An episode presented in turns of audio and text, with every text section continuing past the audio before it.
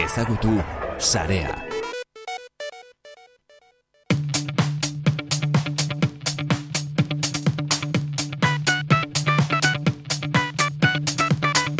Elu jarriztegiak hogeta bost urte bete ditu, liburu mardul, arroxa eta berdeak, potolo-potolo, gustuko duguna, mende laurdena.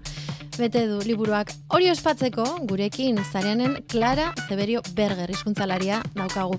Kaixo, Clara? Kaixo, arratsaldean. Noiz edo noiz, gure mikrofonotatik entzungo zintugu lasan izun, eta hitza bete ere. Hemen zaude, zareanen, ez zara libratu. Bai, alaxe da, eta gustora gainera. Gustora, batez ere, ospatzen ari garelako zuentzat, elu jarrentzat oso garrantzitsua dan urte hurrena. Hogeta bost urte bete ditu elu jarriztegiak. Hori da, bai, bai, oso pozi gaude, hogeita bost urte egin izan ditugulako, eta nik uste momentu honetan gainera indartsu gaudela eta gogoz gainera, arraitzeko. Hogeita bost urte hauetan, zenbat gauza aldatu dira iztegian, iztegiak egiteko moduan? Asko eta asko. Egia esan, hasiera hasierak astapenetan ez nitan bertan izan, baino lankide batzuk kontatzen digutenez, ba, paperean lan egitetik, kutsa antzeko batzuetan e, kartulinak e, sartzetik, ba orain dena e, ordenagailuan egitera, ez? Beste hainbat arlotan bezala. Kutsa batean hitz bakoitza bai. artxibatu egiten zelako, kutsa horietan. Hori da, hitz bakoitza e, kartulina txiki horietako bat zen eta hor gordetzen joaten zen alfabetikoki. Eta zerbait aldatu bartzan bakoitzean, ba, atzera berriz.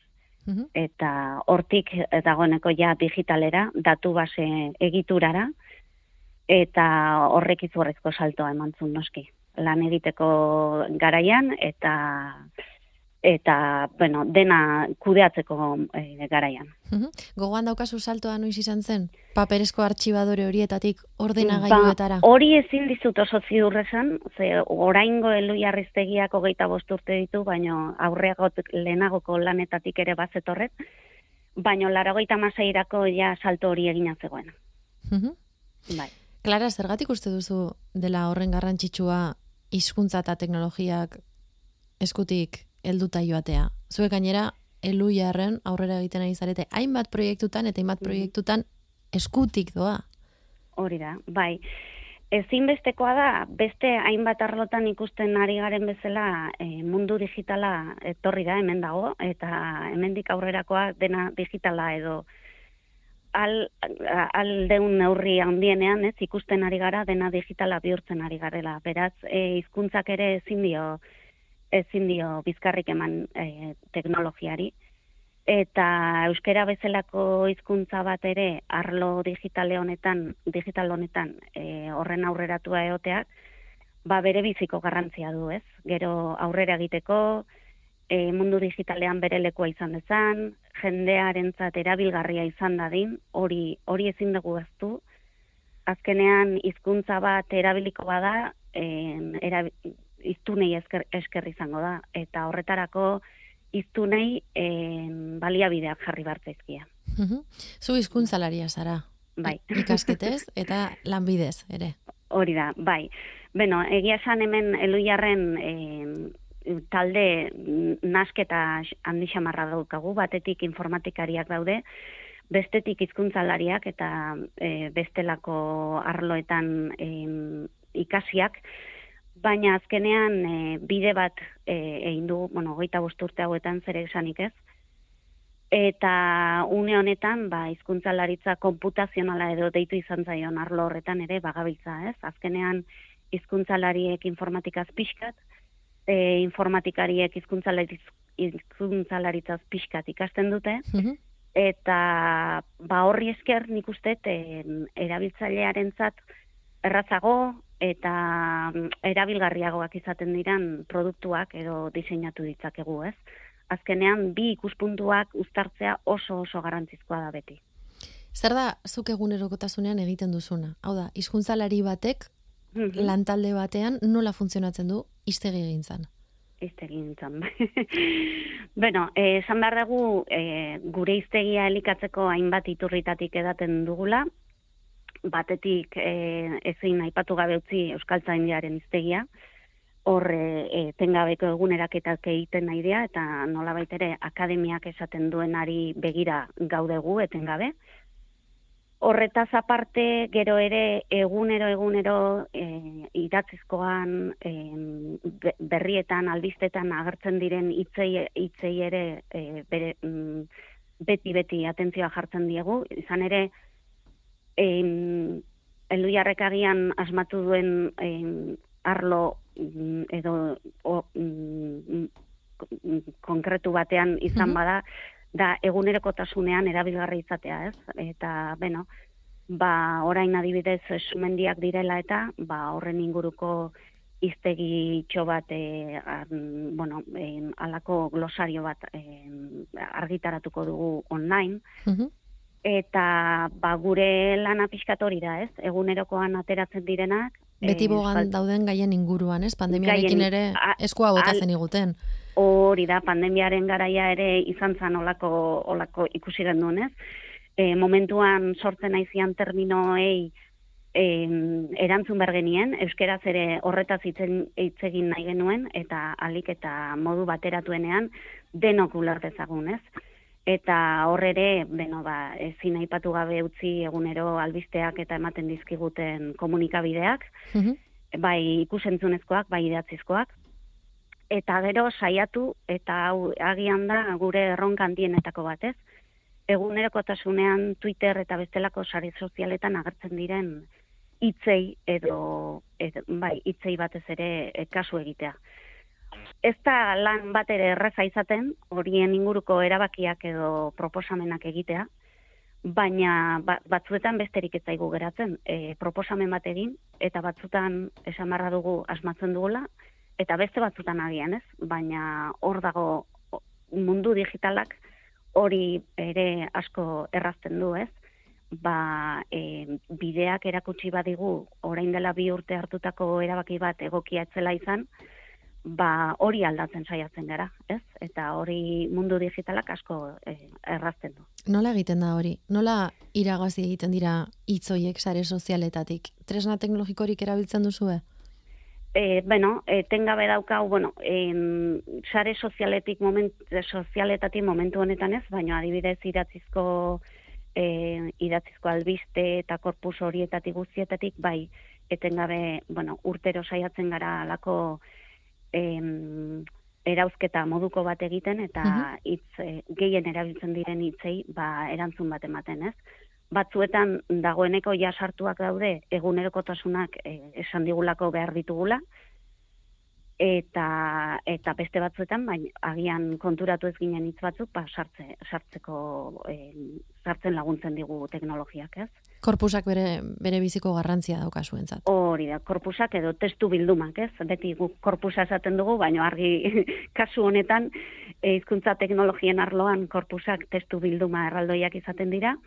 Euskaraz gaur egun ere baditugu em, izugarriz, baina, ez inglesez eta beste erdaretako korpusak bezain handiak, baina ari gara e, gure gure e, korpusak osatzen, eta hori e, ezinbestekoa da, bai iztegietarako eta bai hemendik aurrera, bueno, e, bogan dagoen e, adimen artifiziala, eta bestelako adimen artifiziala erabiltzen duten tresna guztietarako, esaterako itzulpen automatikoa. Elia, ez? Elia.eus. Hori da, elia.eus, eta, eta bar, eta barrez. E, Euskarako horrego nahi badu, guk ere horretan horretan jardun behar dugu.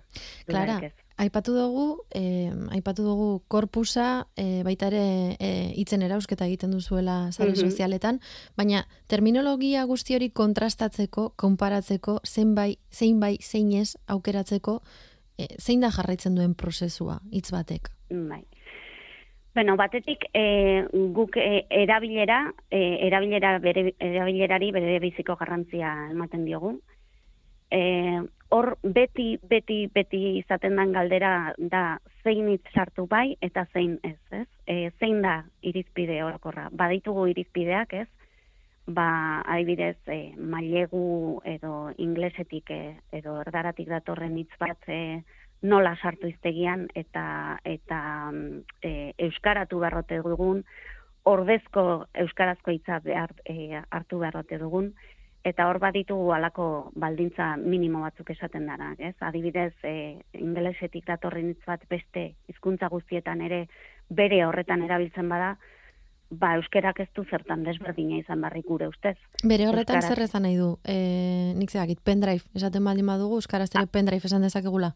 Hori da, edo marketing hitza bera ez, o, guretzat gaur egun oso oso ohikoa dana, pendriveek adi, adibidez oraindik ere sor dezako alako mm, ez dakigu bai erabili edo ez euskeraz, baina marketing eh, ikusi besterik ez dago, e, ja oso sartuta da, hola, gure egunerokoan, ez dugu Bai. ez zalantza ere egiten e, inglesetik datorrenik, ez, batzutan e, horren sartuta da. Baina egia da, hitzek ere bere bidea egin behar dutela. Batzutan, em, ba, arrazoi ez dakigun oso ondo zergatik, hizkuntzan misterioak dira horiek, eta eskerrak oraindik ere misterioak baditugula. Em, ba, batzuk onartzen dira komunitatean, eta besteak ez. Eta marketing da horietako adibide horietako bat, ez? Zaila izaten da horrelako erabakiak hartzea. Bai, bai, e, batzutan e, korpusak oso argi erakusten digute e, erabilera badaola, baina erabilera ez, da, ez dagoenetan zer egin behar dugu, ez? Batzutan e, momentu horretan mailegatzea erabakitzen da, baina agian e, urteak em, aurrera eginala edo bi urteren buruan ikusten dugu, ba, agian em, beste hitz bat erabilila, erabili dela em, komunitatean edo iztunetan eta hori da hori da gailentzen dana.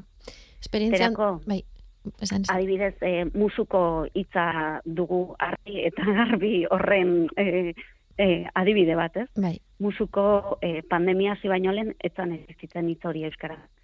Hori iztun komunitateak sortu duen hitz bat izan da. E, lehenago bagoen horretarako maskara hitza eta bueno, ba, badirudi oso ondo hartu dula jendeak eta em, komunikabidetan erabiltzen hasi etengabe eta erabat sartu da em, urte baten buruan gure gure hiz- hizkuntza. erabilerak markatzen du alde batetik, baina gero ere Mhm. beste alde batetik irisgarritasuna ere izango da, ez? Interneten O- egotea int- e, hiztegia. Hori ere bai, hori noski ere bai, e, dudari gabe. En, askotan, interneten egoteak ematen dizuna, ematen dizuna da eguneratua, etengabe eguneratua izan dezakezula. Mhm. Ordun em, horrek adibidez, en, bueno, berez 2013an martxan jarri genduen al, aldatutako webgune horri esker, ba hor etengabe e, egunero eguneratzen joan gaitezke hitzak, ez? Orduan lehen esan dut korpusetatik, euskaltzaindiaren hiztegitik, baino ezin aipatu gabe gutxi hainbat eta hainbat erabiltzaileek egiten dizkiguten iruzkinak eta proposamenak, ez? Askotan e, bere egunerokoan behar dituzten hitzak ez dituzte topatzen hiz- hiztegian agian, eta bidali egiten dizkigute, ba, hau ez dut topatu edo hau hobe ez alditzateke beste modu horretara, eta guk lantaldean aztertu, eta horiek em, ba, erabakitzen dugu sartu, ala ez, edo ibilbide nahikoa ez daukate hizkuntzan, edo, edo bai sartzea erabakitzen dugu. Batzuk ezagutuko dituzue, ziur, hitzak bidaltzen di, dituzten pertsonetatik, ze euskaraz eta Mm. Euskal Herrian euskaraz egiten dugun notatik, eh, Mhm. bada euskararen defentsore sutsuren bat, ez? Gainean ibiltzen dana beti Bai, gramatika egokia eta hiztegi egokia eta, ez? Hori da, bai, bai, dudari gabe, eta esan, bai, bai, e, erabiltzaile finak dauzkau, eta eta batzuk etengabe bidaltzen dituzte, diegu beti nahi bezain besteko kasu egiten, hori ere aitortu beharra daukagu. Eskerrak. Baliabideak mugatuak dialako, leko guztitan bezala, ez? Bai. Baina, bai, batzutan, e, o, a, e, aprobetsatzen dut barkelmena eskatzeko, beti kasu ez egiteatik. Baina, bai, eta batzutan e, erabakiak ere e, ez dira bere alakoak. Orduan, erabiltzaile batzuk e, agian espero dute ez, bere alakotasun hori, ba, gaur egun mundu digitalean espero dugun hori, ez? Baina kostatzen da. Eta beti ez da erreza izaten. Mhm. Batzutan oso erresak dira, ez? E, baina beste batzutan e, badute refleksioa egin beharra, egin beharra, dago, jendeari galdetu hartzaio, adituei galdetu hartzaie, Mhm. eta eta mm, zer, noski iriste zaizkigun iruzkinak denetarikoak dira, ez? Hasi medoikuntatik edo bai. klimaldaketa, ingurune digitala edo e, ba, puri-purian dauden gaiekin zer ikusia dutenak, ez? Klara, zergatik da iztegi bat berezia? Zergatik bilakatu da guretzat elu jarren iztegi arroxa hori ez dinbesteko, gaur egun?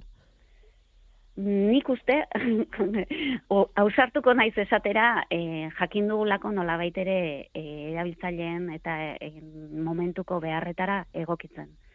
Hasieran paperean, ba, paperean e, alazialako iztegiak ez, beste erelako modurik etzegoelako. Lehenengo edizioarekin batera, eh, atera zan ja CD-ROMak, gara hortan ja aztu zaigu, baino CD-ROMak existitzen zian. Agian entzuletako baten batek ez du ezautu CD-ROMa, baina eh, bazian, eta ordenala gailuan kargatzen zian. Ez? Gero hortik interneterako saltoa eman genuen largoita meretzian, eta horren ba, lehenengotarikoak izango ginen Euskara e, gaztelania iztegia webune bat zutenak, eta horre erabilera e, izugarria, izugarria izan da. Eta izaten ari da. Eta kontsultarako denok erabiltzen dugu. Bai, bueno, percepzio hori badugu, baina hori zuek izan barko duzu, benetan erabilgarria da edo ez, baina guke daukaun percepzioa bai, bai da e, lehen urtean urrutira joan gabe e, irurogeita bost milioi kontsulta izan genitun, mm -hmm. 2008an, eta lehen urteak gauza bat erakutsi bazun e, izan zen ba, mundu digitalean euskeraz e, aritzeko tresnak ditugula, eta ba, elu horietako bat izan zala. Barrekin geratuko gara. Eskerrik asko, Clara Zeberio Berger, bai. elu jarreko izkuntzalaria. Zuei, eskerrik asko.